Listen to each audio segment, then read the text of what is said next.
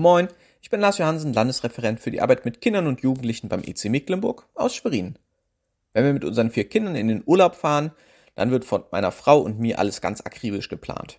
Schon auf der Hinfahrt, wo sind Spielplätze, wo ist das große bekannte Restaurant mit dem goldenen M, soll alles für die Kids passen.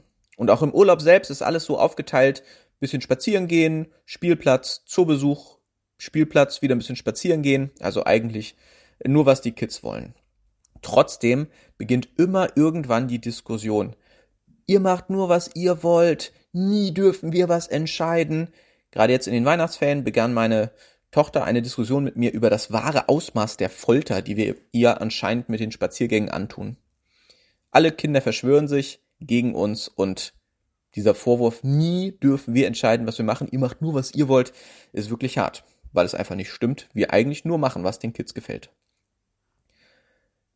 Die Losung für heute steht in 2. Mose 15, Vers 13 und spricht in eine ähnliche Situation hinein. Es ist ein Lobgesang des Volkes Israel.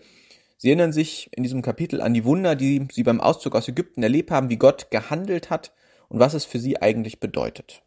Die Losung lautet, Du hast geleitet durch deine Barmherzigkeit dein Volk, das du erlöst hat. Gott hat geleitet, klar. Aus Ägypten heraus, durchs Schilfmeer hindurch, später dann auch durch die Wüste, diesen 40-jährigen Umweg, den sie machen mussten, weil sie Gott nicht gehorcht haben. All das deutet der Autor des Textes als Barmherzigkeit. Leiten durch Barmherzigkeit.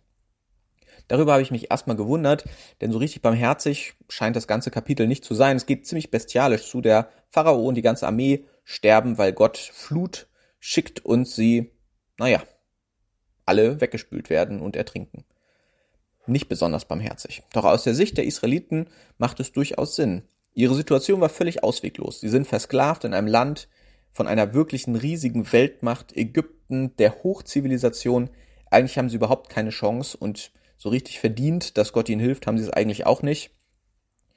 Besonders auch, wenn man schaut, wie die Geschichte später weiter und auch letztendlich ausgeht. Doch hier zeigt sich, wie wunderbar Gott ist.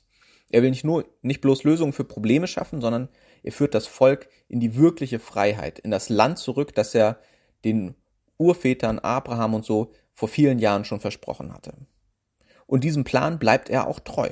Selbst als das Volk richtigen Mist baut, Dinge macht, wo man sagt, ey, da hätte ich mir dreimal ein neues Volk gesucht. Als sie die ganze Zeit rummotzen, dass es in Ägypten doch nicht so schlecht war, dass sie doch eigentlich zurück möchten. Als sie einen Gott zum Anfassen wollen und sie sich ein goldenes Kalb bauen und drumrum tanzen. Als sie auf die Führer nicht hören, ins Land eigentlich gar nicht richtig rein wollen, in all diesen Situationen zeigt sich, was Leiten durch Barmherzigkeit eigentlich ist. Gott findet immer wieder neue Mittel und Wege, mit seinem Volk weiterzumachen, neu anzuknüpfen und einen Weg zu finden, mit seinem Volk unterwegs zu bleiben. Vielleicht hast du manchmal auch das Gefühl, Glaube ist irgendwie machen, was Gott will. Um mich geht's da eigentlich gar nicht. Und wenn ich mich dann doch falsch entscheide, passiert irgendwie was Blödes. Doch es ist eigentlich ganz anders. Glaube ist Beziehung und Vertrauen Frau, Glaube ist fragen, was Gott eigentlich will und am Ende die Zuversicht, dass Gott es schon gut meint, dass er mir nichts Blödes, Schlechtes vorschreiben möchte, sondern dass er genau im Blick hat, was ich eigentlich tatsächlich brauche, dass er genau weiß, was gut für mich ist. Und letztendlich auch die Gewissheit, dass, egal wie oft ich im Leben auch falsch abbiege, ich doch immer wieder zu ihm zurückkommen kann. Gott ist barmherzig, Gott leitet durch Barmherzigkeit, auch heute und auch in deinem Leben. Amen.